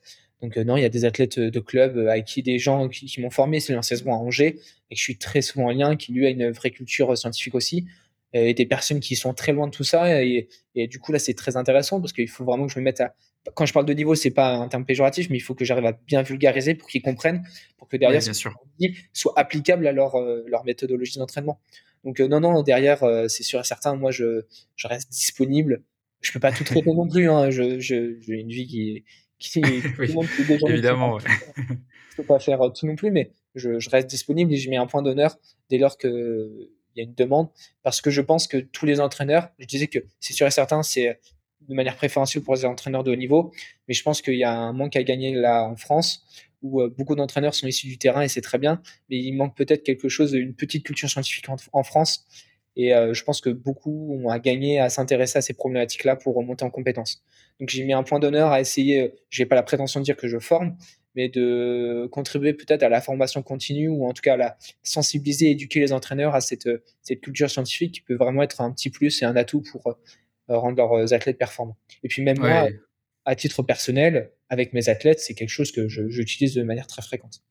Oui, je me doute. Bon, t'inquiète pas, hein, François, je ne mettrai pas ton numéro de téléphone euh, en description de l'épisode euh, pour pas que tu sois harcelé par tous les entraîneurs euh, qui veulent, qui veulent travailler avec toi. Mais non, en tout cas, c'est très intéressant de voir l'engagement dans lequel tu es vis-à-vis de tes, tes, résultats. Moi, c'était aussi une question que je me demandais, enfin que je me posais. Évidemment, tu as un temps qui est limité, tu es mandaté par des organismes comme la FFA, l'INSEP, donc ton travail est plutôt, est plutôt à destination enfin ton temps est plutôt accordé aux athlètes de très haut niveau. Est-ce que tu as quand même la volonté de démocratiser les applications concrètes de ton travail euh, auprès des coureurs amateurs? Par exemple, je sais pas, est-ce que c'est est-ce que c'est une de tes volontés, par exemple, de, une fois que tu auras euh, publié euh, tous tes résultats, fait des articles, est-ce que tu te verrais, par exemple, faire, je, ne sais pas moi, un site de blog ou un site internet ou un truc comme ça, qui reprendrait grosso modo tous tes résultats depuis tout, euh, enfin depuis euh, le début de tes recherches, avec des traductions, euh, des documents qui seraient lisibles, compréhensibles et applicables par les entraîneurs. Est-ce que ça, c'est quelque chose qui, qui serait envisageable d'ici quelques années C'est une très bonne. Écoute, j'y avais jamais pensé. Euh, c'est un travail, ça, pour le coup. Et c'est une vraie expérience. Il y a Simon Martin, qui est un collègue et qui travaille maintenant à Montpellier, qui lui est particulièrement compétent pour vulgariser et rendre accessible la, la, connaissance, mais de, sur des blogs ou sur des, des fiches et des posters. Donc, euh, dans l'AEFA, euh, qui est la revue des entraîneurs, il y a déjà des fiches qui sont parues, qu'on a fait avec les collègues, et qui sont déjà un premier euh, moyen de communiquer là-dessus. Après mon doctorat, pourquoi pas, mais peut-être pas de cette manière-là, parce que c'est déjà des choses que je fais assez souvent, c'est-à-dire que deux, trois fois par an, je fais des colloques, des réunions, euh, des articles dans des revues. Là, je sais que la Tempo Running, une fois, euh, dans le Tempo Run Club, pardon, euh, dans leur, leur blog, m'avait une fois interviewé. Il y a la local son qui le fait aussi. Là, le genre de faire des podcasts comme ça, c'est aussi l'occasion de partager.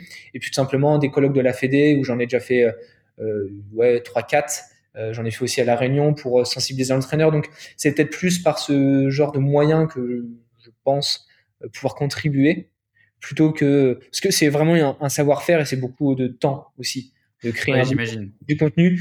Et euh, mine de rien c'est compté. Je dis pas que je le ferai jamais mais c'est pas ma priorité. Par contre euh, comme je le disais tout à l'heure assurer la formation continue des entraîneurs et surtout rendre ça accessible ça je mets vraiment un point d'honneur. Et euh, là voilà en décembre dernier j'étais à Tours. Il y a trois semaines j'étais à la Réunion. J'ai fait même un colloque tu vois presque à l'autre bout du monde. J'en ai fait une fois à fond Romeu en ligne. J'en ai fait voilà, voilà, des trucs tout bêtes mais qui peuvent être qui peuvent être accessibles. Ou tout simplement, quand je donne des cours à des étudiants, parce que c'est des choses que je fais assez fréquemment, et bah, c'est un moyen aussi de former les prochains euh, professionnels de demain. Donc, euh, c'est hyper important, je pense, et tu fais bien de le souligner. Et euh, oui, c'est une volonté de ma part de rester aussi auprès du, des acteurs de demain. C'est très important, la formation continue. Ouais, évidemment. Bah, en tout cas, ouais, c'est super de, de, voir que. En tout, cas, moi, ce que je me, je me faisais une remarque aussi, c'est vrai que depuis quelques années, moi, ça fait une dizaine d'années que je cours. J'ai eu une grosse pause de athlétique entre durant ces dix, années de pratique. Et c'est vrai que moi ce qui m'a un peu interpellé entre mes cinq premières années et là les trois dernières depuis que j'ai repris c'est que dans les dans les entraîneurs que je côtoie dans mon petit cercle de, de performance autour de moi c'est vraiment que on a des entraîneurs qui sont de plus en plus calés sur vraiment la partie scientifique, qui vont un peu moins au doigt mouillé et qui euh, se réfèrent de plus en plus à des, alors je sais pas si c'est des papiers ou vraiment des articles scientifiques, mais en tout cas qui, qui essayent de professionnaliser un peu l'entraînement en se basant sur des éléments plus euh, euh ouais, scientifiques. On voit qu'il y a beaucoup plus d'entraîneurs qui utilisent tout ce qui est lactate, beaucoup plus d'entraîneurs qui euh, s'inspirent de tout ce qui est seuil, les seuils ventilatoires, les, les capacités physiologiques, alors qu'avant j'avais l'impression que c'était un peu plus au doigt mouillé, on faisait juste des calculs de VMA, quelques pourcentages et et voilà, donc en tout cas, c'est vraiment encourageant de voir que des, des, gens comme toi participent à, la démocratisation de, et à l'éducation des, des, entraîneurs. Ça, c'est bah, top. C'est hyper important ce que tu dis parce que euh, on n'aimerait pas aller voir un, un je dis n'importe quoi, mais par exemple un psychologue qui a aucune connaissance de euh, comment fonctionne euh, bah, notre psyché, notre cerveau. Et pourtant, c'est pas un, neuro, un, neuro, un neurologue ou ainsi de suite. Mais pourtant, il a quand même des connaissances solides sur comment fonctionne mon cerveau et ma psyché, et ainsi de suite pour ensuite être applicable et euh, faire une thérapie, par exemple. Bah, excuse-moi, mais l'entraîneur, pour moi, c'est du même ordre. Donc, je vais peut-être me faire des ennemis en disant ça. Alors, attention, c'est pas un scientifique non plus, mais il faut qu'il connaisse au moins les déterminants de sa, de sa pratique. Euh, si c'est pas l'influence de son entraînement sur la physiologie, les biomécaniques de la performance, mais aussi la psychologie de l'athlète, c'est un truc tout bête. Euh, la sociologie, parce que euh, entraîner un femme ou une homme, bah, c'est pas la même histoire et c'est pas les mêmes spécificités. Donc c'est des choses tout bêtes, mais pour moi, il faut avoir au moins un socle de connaissances de référence essentiel. C'est pour moi une chose qui est inévitable si je veux être un bon entraîneur. Alors, ceux qui euh, entraînent en club une à deux fois pour monsieur, madame, tout le monde, bien sûr que non, ils ont peut-être pas besoin de ça. Ils ont besoin d'une simple base. Mais dès lors que je, suis dans une dynamique de performance, même si c'est courir 5 heures au marathon, il faut que j'ai un, je pense, et ça vraiment c'est hyper important pour moi en tout cas de le souligner, une connaissance euh, de mes leviers, de l'impact de ce que je propose à mon athlète et l'effet que ça va avoir sur euh, l'entraînement et sur mon athlète. Parce que sinon, je joue aux apprentis sorciers et souvent, je fais des erreurs. Euh, c'est très très important. Et mais attention, euh, je demande pas que ça soit des personnes qui lisent l'anglais parfaitement et qui comprennent un article scientifique. mais quand je parle de lactate, faut arrêter de me parler d'acide lactique et de poison. Voilà, c'est un truc tout bête, par exemple, mais ça, j'en ai marre de l'entendre. Et c'est peut-être un abus de langage, mais qui induit derrière des erreurs monstrueuses dans la pratique à l'entraînement. Donc euh, c'est des trucs tout bêtes, mais il faut voilà, euh, au bout d'un moment c'est très bien le terrain, il faut, c'est indispensable, c'est même euh, essentiel, mais il faut aussi aller au-delà si je veux monter en compétence. Oui, évidemment. Mais justement, là, tu viens de faire la, parfaite transition pour la dernière partie de cet épisode, la partie terrain parce que donc euh, je l'ai dit en début de l'épisode, toi François, tu as trois activités qui t'occupent. Donc on a dit euh, euh, chercheur, en tout cas apprenti chercheur, accompagnateur de la performance, donc ASP, et ton dernier, ta dernière activité, c'est celle d'entraîneur, parce que tu es un homme de terrain. Tu l'as dit, c'est aussi quelque chose qui te plaît, c'est quelque chose qui fait partie de, de, ce qui te passionne. Donc en parallèle de tout ça, tu es notamment l'entraîneur adjoint d'Adrien Taouji, qui est l'entraîneur référent euh, pour l'équipe de France à, en demi-fond à l'INSEP, il me semble. Enfin, je, je connais Adrien Daoudji, hein, mais je, son poste exact, euh, tu pourras le, le confirmer. Mhm. Euh, donc, ça parle peut-être à nos auditeurs si jamais je dis que euh, Adrien Taoudji et toi, vous entraînez des athlètes euh, de la Lyon Track Club, euh, qui est l'équipe dont fait partie Jimmy Gressier, Bérénice Clayemerle, Haute Clavier, Luc Le Baron ou encore euh, Mehdi Bellage, donc des athlètes de très très haut niveau qui étaient bah, dernièrement à Potchefstroom en Afrique du Sud pour un, stage. Donc tu es, également entraîneur dans entraîneur comment dire principal. Enfin, toi, tu entraînes également des athlètes de, moins haut niveau, des athlètes plus amateurs. J'aimerais qu'on commence par la partie plutôt entraîneur adjoint avec euh, Adrien Taouji. Euh, en quoi ça consiste ton rôle d'entraîneur adjoint? Alors, c'est. Euh, permets-moi, je vais juste retracer un peu l'histoire parce que c'est pour comprendre que je suis pas arrivé comme ça entraîneur adjoint de d'Adrien Taouji. je me doute. C'est bon, ça serait très prétentieux. Alors déjà, Adrien, ça reste le, chef de projet, c'est le chef d'orchestre, c'est vraiment le head coach et il est entraîneur référent au pôle de l'INSEP, donc comme tu l'as très bien dit, qui est salarié de la Fédé d'athlètes et qui entraîne les athlètes de l'équipe de France au pôle France de l'INSEP. Après, on a l'association en effet de l'Alliance Track Club, qui elle est une association qui euh, permet voilà de, de contribuer un petit peu à la mise en place de la saison et faciliter un peu tous les problèmes parfois logistiques pour le, staff ou les athlètes. Ouais. Euh, Adrien, c'est vraiment le, le, chef de, de projet, euh, le chef d'orchestre de, des athlètes de l'équipe de France, mais surtout euh, référent à l'INSEP.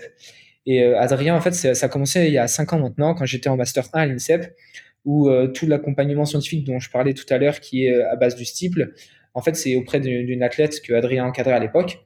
Et on a commencé à fonctionner comme ça. J'allais un peu à l'entraînement, discuter. Et euh, au début, c'était Monsieur Taouji, vous. Et puis rapidement, en fait, euh, il y a une bonne relation. Et c'est vrai que c'est quelqu'un qui a une grande sensibilité scientifique aussi, euh, qui connaissait très bien les personnes qui m'encadraient à l'époque. Donc ça, les choses se sont très bien faites. Et à l'issue de la première année, il m'a proposé en fait de, de, de, le rejoindre. Et cette fois pas en tant qu'entraîneur adjoint, mais en tant un peu que euh, sparring partner à l'époque de Maeva Danois, euh, Emma Oudiou et Claire Palou. Donc là, je, je j'ai remis mes chaussures et j'étais sparring partner des filles. Et en même temps, ouais, c'était super. C'est une vraie expérience parce que du coup, j'ai pu me rendre compte de la réalité du sport de niveau. Bon, euh, j'y ai laissé des plumes et notamment en temps on a pris des pauses et, et voilà, c'est, je me suis rendu compte que non, non, c'était pas un hasard aussi. Je suis peut-être un fragile, tout simplement, c'est pour ça. et euh, du coup, j'ai vraiment eu cette première casquette de, de sparring partner qui, qui, a été vraiment très enrichissante pendant un an et demi. Et je commençais aussi à faire de l'accompagnement scientifique avec Adrien. Je me formais ainsi de suite et il y avait une vraie relation de confiance. Donc j'ai pu apprendre énormément auprès d'Adrien qui qui me faisait confiance et en même temps j'étais encadré par euh, Christine Anon qui a elle-même contribué à la formation euh, d'Adrien. Donc euh, il y avait quelque chose qui se mettait en place et c'était très riche. Et puis progressivement, en fait, bon, bah, j'ai arrêté d'être sparring. Le groupe s'est aussi très bien étoffé, comme tu l'as dit tout à l'heure, avec une dizaine d'athlètes. Donc Adrien, bah, cette place de sparring partner a évolué en tant qu'entraîneur adjoint. J'ai toujours gardé l'accompagnement scientifique qui a pris de plus en plus de place parce que bah, j'ai, je continue à me former, à avoir de plus en plus de connaissances et une, une, petite expertise. Je suis pas expert, mais je commence à développer en tout cas mon, mon expertise. Et euh, du coup, j'ai basculé en tant qu'adjoint d'Adrien et référent scientifique, on va dire, du groupe. Donc ça, c'était euh, intéressant et c'est quelque chose que maintenant je cultive avec Adrien, où on a une vraie structure. Adrien reste le chef de projet, c'est lui qui planifie la saison, qui programme, ainsi de suite. Euh, mais le fait d'avoir cinq ans d'expérience avec Adrien, il y a une relation de confiance. Donc, comme je le disais tout à l'heure, je suis plus uniquement un, un, interlocuteur en tant qu'accompagnateur scientifique extérieur, où maintenant je peux aussi interagir bien évidemment avec les, les athlètes. Et concrètement, euh, bah, tu vois, là, euh, dernièrement, on était en stage en Afrique du Sud, mais deux semaines avant, on était euh, à La Réunion avec Mehdi, Bérénice et, et Julia Samuelson, qui est une athlète suédoise, et Luc Le Baron. Donc, et là, Adrien m'a fait confiance et je suis parti deux semaines avec les, les athlètes. Donc, j'étais sur place le référent. Donc, bah, je suis avec Adrien tous les jours téléphone. Et donc, il y a cette relation de confiance où, quand il est, je sais pas, il est parti, ainsi de suite. Et bah, Adrien me confie la séance, ainsi de suite. Et parce que maintenant, je suis un peu entraîneur aussi à côté, accompagnateur scientifique, et bah, il peut me, me solliciter qu'est-ce que tu en penses, cette compète-là, là, cette séance-là, ainsi de suite. Adrien reste le, le, responsable du groupe avec la prise des décisions qui lui revient. Mais parce que maintenant, ça fait cinq ans qu'on se fait confiance et qu'on se connaît bien, et bah, il y a des échanges qui, qui peuvent se faire et c'est, pour moi, c'est très valorisant, je vais pas le cacher.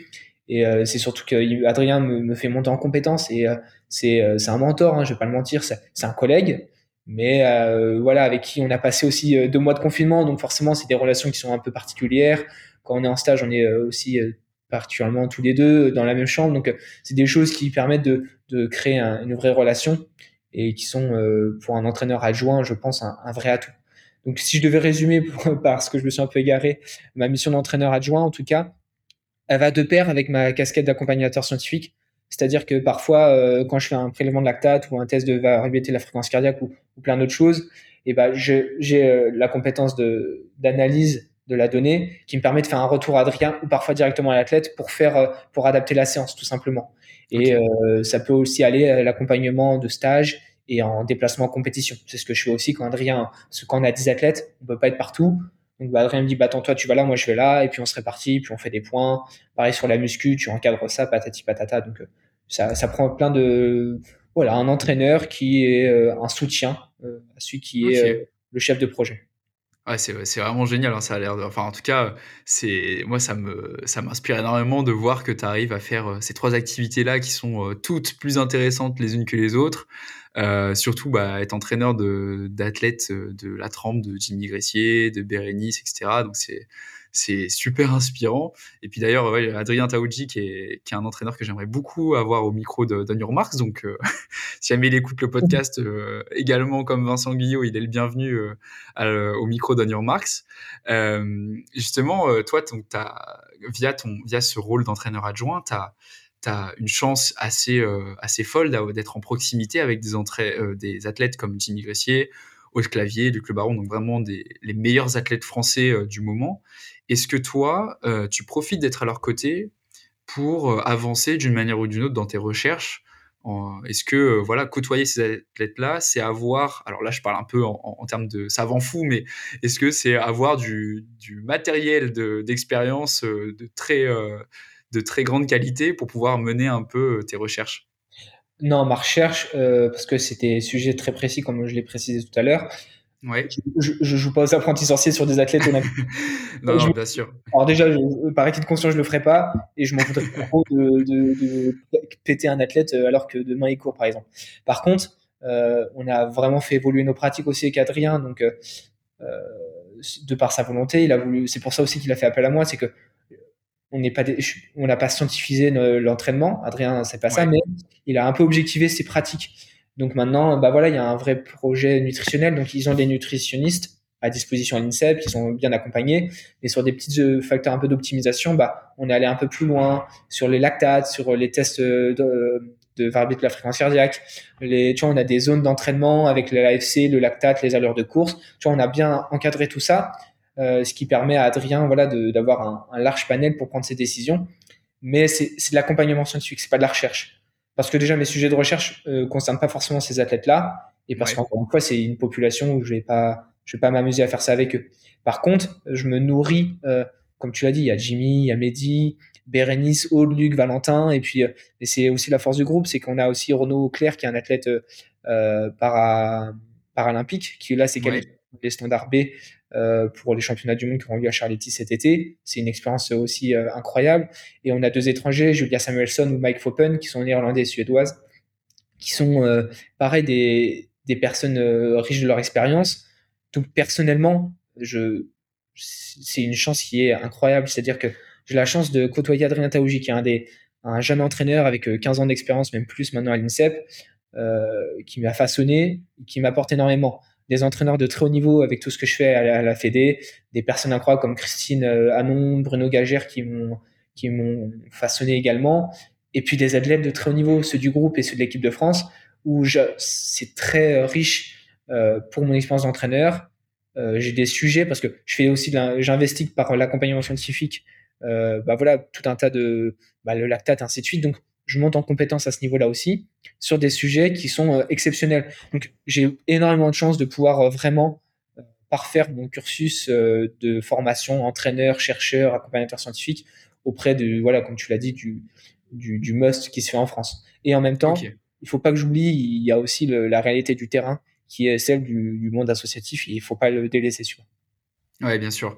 Et euh, justement, là, tu as dit il y a, quelques secondes euh, que Adrien n'avait pas scientifisé son entraînement, qu'il y avait quand même tout un côté entraîneur euh, vraiment sur l'aspect physiologie, psychologique, relation humaine avec ses athlètes. Moi, il y a une question aussi que je me posais, c'est j'entends parfois des athlètes et même des très très bons hein, qui, qui, ont vraiment un niveau national euh, ou euh, pré-national, exprimer. Alors c'est pas un manque d'intérêt pour la science, hein, c'est pas. Euh, j'ai jamais entendu dire quelqu'un non non mais je m'en fous complètement de la science, des résultats liés à la performance, mais en tout cas j'entends pas mal d'athlètes qui parfois disent moi, je me détache un peu de la science. Je veux pas, comme tu l'as dit, scientifiser mon entraînement. Je vais plutôt rester dans mon dans mon ressenti, plus aux sensations, à l'envie.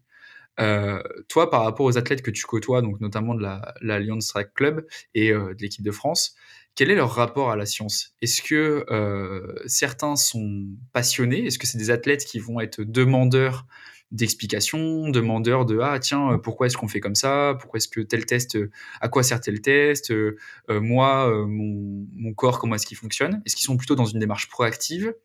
Ou alors, est-ce que c'est quelque chose qui délègue en général à l'entraîneur et en fait, eux, ils se contentent de courir et c'est plutôt toi et l'entraîneur qui, qui est en charge de vraiment le côté recherche, enfin, côté performance. Ouais, c'est un très bon point que tu soulignes parce que de par là, ça fait six ans maintenant que je travaille à l'INSEP avec des athlètes de haut niveau. J'ai jamais vu de, de sportifs qui n'étaient pas curieux euh, de comprendre un peu leur pratique, d'objectiver tout ça. Donc c'est très bien. Et en même temps, c'est aussi un gros désavantage. Parce que les athlètes de niveau, ils n'ont pas le recul nécessaire, ils n'ont pas les connaissances suffisantes pour bien comprendre euh, le chiffre parfois, parce que c'est juste un chiffre. Hein. Donc ça peut aussi, euh, tu vois, le lactate, je dis n'importe quoi, mais j'ai 12 de lactate, ils, vont, ils peuvent se comparer entre eux et ça, c'est un enfer. Ouais. il, y a, tout ça qui est Mon but, c'est de. Il y a une certaine éducation, euh, que ce soit de ma part ou celle d'Adrien, par exemple, auprès de, de, des sportifs du groupe. Mais euh, le propos d'Adrien, et c'est mon propos aussi, c'est de rendre autonome l'athlète. Quand je dis ça, c'est il faut qu'il comprenne, mais il faut pas non plus qu'il pense avoir la science infuse parce que c'est dangereux derrière. C'est-à-dire que il faut que par leur retour, par le retour qu'on va leur faire, pardon, ils comprennent un peu euh, ce que ça veut dire, mais qu'en fait tout ça, ça vient juste corroborer le, leur ressenti. C'est-à-dire que le ressenti de l'athlète, il est très important. C'est leur corps et c'est eux qui le connaissent. Et les athlètes de haut niveau, on parle moins en moins de relation entraîneur-entraîné parce qu'il y a une forme de, de, hiérarchie un peu entre les deux, mais plus de entraîneur-athlète parce qu'un athlète qui a de l'expérience tend vers une relation un peu horizontale où il y a un vrai échange avec l'entraîneur. Donc, il faut qu'il y ait ce, retour d'expérience-là. Et c'est ce que je disais tout à l'heure. L'ASP, c'est une aide à la prise de décision pour l'entraîneur. C'est une aide à objectiver les pratiques. Mais ça vient aussi parfois objectiver le ressenti de l'athlète, tout simplement. Je dis un truc n'importe quoi, mais ouais, je suis lactique jusqu'aux oreilles. Bah non, Coco, en fait, euh, dans ta tête, tout va bien. Donc, ça permet de Du coup, c'est une vraie éducation avec euh, l'athlète. Donc, il faut qu'il comprenne un petit peu, mais sans qu'on en fasse des scientifiques. Et je vais prendre, euh, tu vois, Mike Foppen qui est dans le groupe. C'est quelqu'un qui, euh, qui est un néerlandais, du coup, qui lui est très curieux, de par son parcours, ainsi de suite, comprend pas mal de choses. Parfois, le défaut, c'est qu'il a peut-être même euh, trop de connaissances, ça peut lui prendre la tête. Donc là, on, tu vois, il y a tout cet enjeu où on va essayer de rééquilibrer les choses et c'est très bien. Mais donc, lui, c'est quelqu'un qui s'intéresse particulièrement. Jimmy, lui qui a pas ce parcours scientifique-là, il s'intéresse particulièrement. Mais en même temps, je lui dis, euh, Jimmy, je joue pas aux apprentis sorciers. La valeur, bah, je peux te la donner, mais voilà ce que ça veut dire. Et euh, l'avantage, c'est euh, il est intelligent et c'est aussi resté à sa place. Et on fait le débrief après la séance ou, même dans la séance. Je lui dis euh, une consigne ou Adrien lui donne la consigne par rapport à ce qu'on a observé. Il va pas me poser 3000 questions parce qu'en fait, on s'en sort plus. Par contre, parfois, le, comme j'ai dit, le problème, c'est que bah, as Jimmy, t'as Mehdi, t'as Luc, t'as Valentin, t'as Mike. Euh, c'est pas les mêmes athlètes. Ah, mais attends, lui, il a 10, lui, il a 8, lui, il a 10, moi, j'ai 2, qu'est-ce que ça veut dire? Et là, parfois, tu te dis, oh, c'est juste une galère parce qu'ils prennent la tête, c'est euh, un concours entre eux, et puis maintenant on n'est plus dans euh, moi c'est moi qui ai été le mieux et qui ai fini premier à la c'est ah, moi qui ai été le moins haut en lactate. Donc tu vois, faut, faut faire aussi attention à ça par exemple. Ouais, je vois. Oui, c'est vrai que moi, quand j'ai commencé l'athlé, c'était un peu le, concours euh, qui a la plus grosse VMA. Ah, t'as 20, t'as 21, c'est bon, je t'ai battu, des trucs comme ça. Donc, c'est marrant de voir que même sur des athlètes olympiques ou, en préparation pour les JO, il y a aussi ce, cet effet un peu concours, euh, même sur des stats physiologiques. Ouais. Ça reste, des, ça reste des, des, des, athlètes de niveau, mais des enfants aussi, entre guillemets. Hein. Ils s'entraînent tellement qu'il n'y a pas de part de jeu ou un peu de ludique. Bah, c'est vrai que le, l'accompagnement scientifique, et notamment le lactate ou l'AFC, c'est euh, au lieu de, là, quand on est en altitude à, à Poche, par exemple, quand on va à Foromeux, au lieu de donner une allure, pour casser un peu la routine de l'entraînement, on va leur dire bah cette ce, là il faut que vous soyez en telle ou telle fourchette de FC ou telle ou telle fourchette de lactate. On pique et tu vois ça fait un autre feedback, une autre consigne qui permet de varier un peu tout ça, les contenus d'entraînement, et c'est assez intéressant. Quoi. Ouais, bien sûr. Et euh, justement, donc pour euh, conclure euh, l'épisode, toi, François, donc là, on a énormément parlé de haut niveau, de performance, de FFA, d'équipe de France, enfin vraiment des, des, sujets très pointus. toi, tu as tenu à conserver aussi une activité d'entraîneur plus grand public en parallèle de tout ça, j'imagine. Oui, tout à fait. Depuis mes 17 ans, j'ai jamais arrêté avec le club. Euh, là, actuellement, j'ai des athlètes qui sont encore en Pays de Loire où je fais beaucoup d'allers-retours. Euh, que j'accompagne depuis trois ans. Et je, depuis cette année, je suis aussi euh, entraîneur au CER Montreuil avec le groupe euh, sur Instagram On Crew qui sont une quinzaine de gars. Et puis maintenant, il y a aussi de filles qui, ont, qui vont intégrer ou qui ont intégré le groupe, qui sont des athlètes qui valent entre 29-40 au 10 bornes, 3,45 sur 1500. Il y a notamment Paul Lascabette dans ce groupe. Il ouais, il y a Paul Lascabette, il y a Romain Vogt, il y a Sacha Gori. Ouais, c'est ça. Ouais. Donc c'est 15 gars qui, exactement, qui sont des, une bande de potes avant tout, qui sont performants et qui sont aussi dans une logique de performance. Donc c'est ça qui, qui, fait du bien, c'est que on rigole bien. Franchement, c'est des gars qui sont au top. Euh, ils sont partis en stage à fond romeu, c'était que des bêtises. Euh, mais en même temps, ils ont, ils ont envie de performer aussi. Ils sont pas là pour euh, juste par le plaisir de se retrouver. Donc pour moi, c'est très important. Ça me permet aussi de manager un groupe, de me faire ma propre expérience en club. Et surtout que c'est des gars qui, c'est pas des peintres hein, non plus. Hein, le, tu vois, 4-0-15, c'est pas non plus ridicule du tout, loin de là. Donc moi, c'est vraiment une expérience qui est, très importante pour moi, dans laquelle je m'épanouis pleinement. Parce que c'est, encore une fois, la pratique d'entraîneur euh, est vraiment euh, celle que je préfère le plus. Et euh, quand je vois ce que je peux faire avec l'INSEP, mais aussi avec le Sermontreuil, bah voilà, j'ai la chance de toucher quasiment à tout, d'avoir un, large champ d'action et c'est très précieux pour moi. Ouais, c'est clair. En tout cas, c'est cool de voir que même quelqu'un qui euh, travaille euh, sur des sujets aussi euh, haut niveau que toi reste quand même accessible avec des, un club plus amateur, même si mais bon, le, groupe que tu entraînes est quand même assez solide. Mais c'est un plaisir de voir que voilà, t'es pas, pas dans ta petite tour en ivoire avec que des athlètes olympiques et euh, justement, euh, moi, la, dernière question que je que j'aimerais te poser, qui est une question plus euh, introspective avant qu'on conclue l'épisode, c'est toi, François. Donc là, aujourd'hui, tu es quand même assez jeune. Je crois qu'on a le même âge. Tu es un 97, si j'ai bien suivi. qu'est-ce que où est-ce que tu te vois, toi, dans je sais pas, 10, 20 ans, est-ce que tu te vois toujours à l'INSEP? Est-ce que tu te vois entraîner plutôt des, un club amateur? C'est voilà, si jamais, si jamais dans 20 ans tu pouvais être quelque part, ce serait où? C'est une très bonne question. Il y a. il Qui n'était pas préparé. non, il y a deux éléments de réponse. Euh, c'est drôle parce que j'en ai parlé avec mes encadrants de, thèse parce qu'ils sont soucieux aussi de savoir ce que je veux faire derrière. Euh, j'ai en plus conscience qu'il me semble, j'ai pas forcément envie de travailler pour l'instant, en tout cas dans le milieu universitaire, c'est-à-dire dans la recherche. Mhm. C'est quelque chose de passionnant, de stimulant intellectuellement, mais qui me, il me manquerait le terrain. Avec la Fédé, bah voilà, c'est un cadre de travail qui est très intéressant donc pourquoi pas. Et euh, du coup, c'est, je suis passionné du sport, du sport de niveau et de la performance. Donc c'est vraiment quelque chose qui m'anime. Mais en même temps, avec le contexte de société actuel, euh, je vais pas te le cacher, c'est aussi parfois un peu culpabilisant, notamment avec les enjeux du dérèglement climatique. Euh, me dire que tu vois j'ai une empreinte carbone qui est explosée par rapport à la moyenne française parce que je prends l'avion 4-5 euh, fois par an, bah c'est pas terrible. Euh, me dire que moi je prépare les jeux euh, avec des athlètes c'est top, mais qu'il y a des gens qui, qui, meurent ou qui vont bientôt devoir euh, euh, immigrer parce que bah il y a des il y a des enjeux climatiques qui nous dépassent. Tu vois, je me dis euh, est-ce que je suis pas en train de rater le coche aussi? Donc là je jusqu'à 2024 c'est sûr et certain je j'arrêterai pas parce que je me suis engagé, c'est quelque chose qui est très important pour moi la force de l'engagement. c'est il y a des projets que j'ai envie d'accompagner jusqu'au bout, que ce soit avec Adrien, que ce soit avec mes athlètes. Donc je me vois pas arrêter non plus sur un très court terme.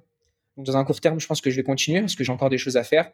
Sur du moyen ou long terme, est-ce que euh, il est raisonnable de continuer euh, au vu de la société et de l'état actuel de la société? C'est une question que je me pose. Euh, c'est un vrai dilemme parce que entre ce que je veux et ce qui serait bien de faire, c'est pas toujours en adéquation. Donc il y a un petit conflit de valeur à ce niveau-là. Et je peux pas répondre clairement à ta question, sachant que voilà, je, je me laisse plein de portes ouvertes. Je me ferme pas. Le monde du sport, c'est passionnant, c'est très stimulant. Euh, vraiment, je, me vois dedans parce que je, suis pleinement épanoui. Mais en même temps, il y a peut-être d'autres choses à faire par la suite aussi.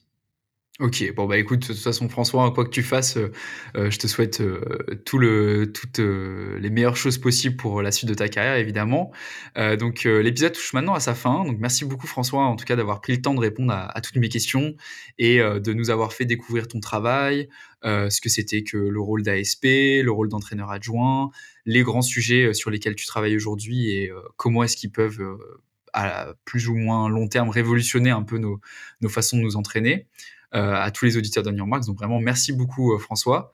Alors comme le veut la tradition de chaque épisode, bon, la tradition, il n'y a pas encore énormément d'épisodes sur Onion Max, mais il y, a, y, a, cette, cette conclusion qui se dessine au fur et à mesure. Est-ce que tu pourrais adresser un, le message de ton, de ton choix à ceux et celles qui nous écoutent aujourd'hui? Donc, euh, ta carte blanche, c'est un peu le, mot de la fin de, l'invité. Ouais, c'est gentil, écoute.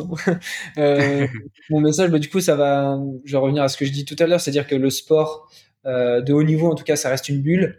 Le sport associatif, c'est autre chose, ça fait du bien à la société, c'est vecteur euh, de socialisation, d'ouverture et de d'éviter d'être dans un entre-soi. Donc, euh, c'est plutôt lié au sport de haut niveau. Et mon propos concerne un peu l'éducation sur les causes et conséquences du dérèglement climatique. Je pense que c'est un enjeu qui, qui concerne tout le monde auquel parfois on est un peu éloigné quand on est dans, ce, dans cet environnement d'élite.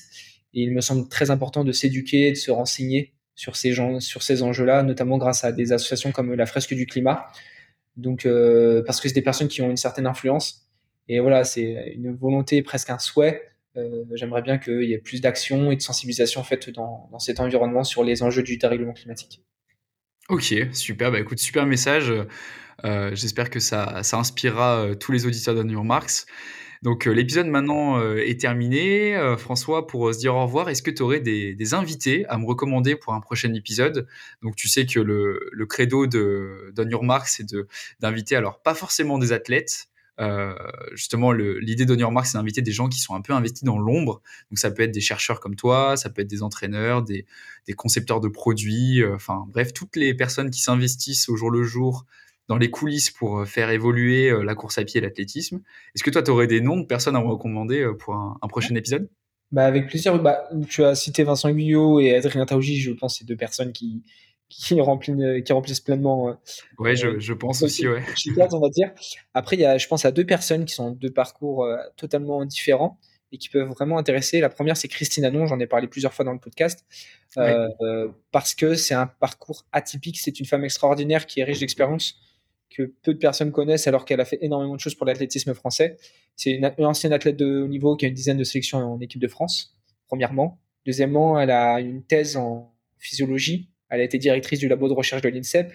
Elle a été référente scientifique à la Fédé d'athlètes. C'est la femme d'un grand entraîneur français qui est Bruno Gagère. Elle est elle-même, mmh euh, elle a fait la préparation physique, elle a été entraîneur. Et elle a une autre casquette qui est celle de, euh, de préparatrice mentale. Donc, euh, tu vois, elle touche à énormément, énormément de versants de la performance et euh, elle a une expérience de, de, malade. Donc je pense que ça serait une personne vraiment très intéressante à, à questionner parce qu'elle a beaucoup de choses à partager, il me semble. Et la deuxième, euh, si ça intéresse, c'est à l'INSEP, il y a des personnes qu'on appelle des surmédiants qui sont en fait des, des surveillants de l'internat et qui sont en fait euh, au plus proche des, des, sportifs de haut niveau.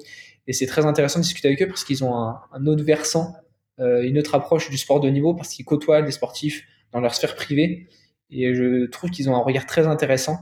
Et j'ai un ami qui est surmédiant chez les mineurs, chez les majeurs à qui s'appelle Gilles Rutaziana, et euh, qui, euh, lui, est un sportif amateur, euh, tu vois, qui fait de la philosophie et qui est dans le big data.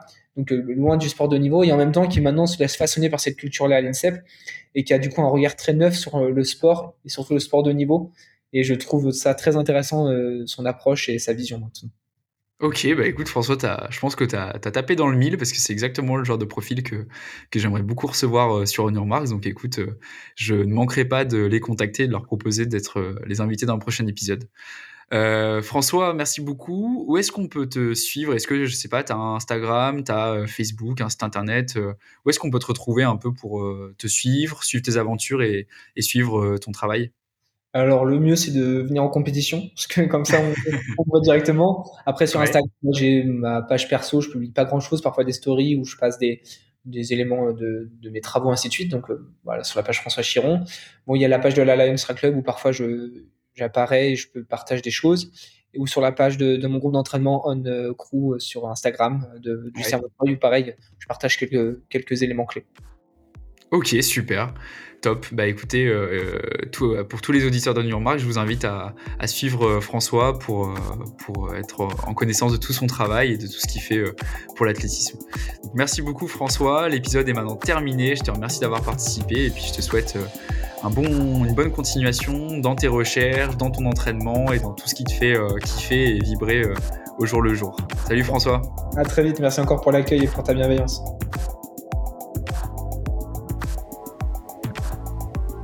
Merci d'avoir écouté ce nouvel épisode d'On Marks consacré à la recherche pour la performance aux côtés de François Chiron.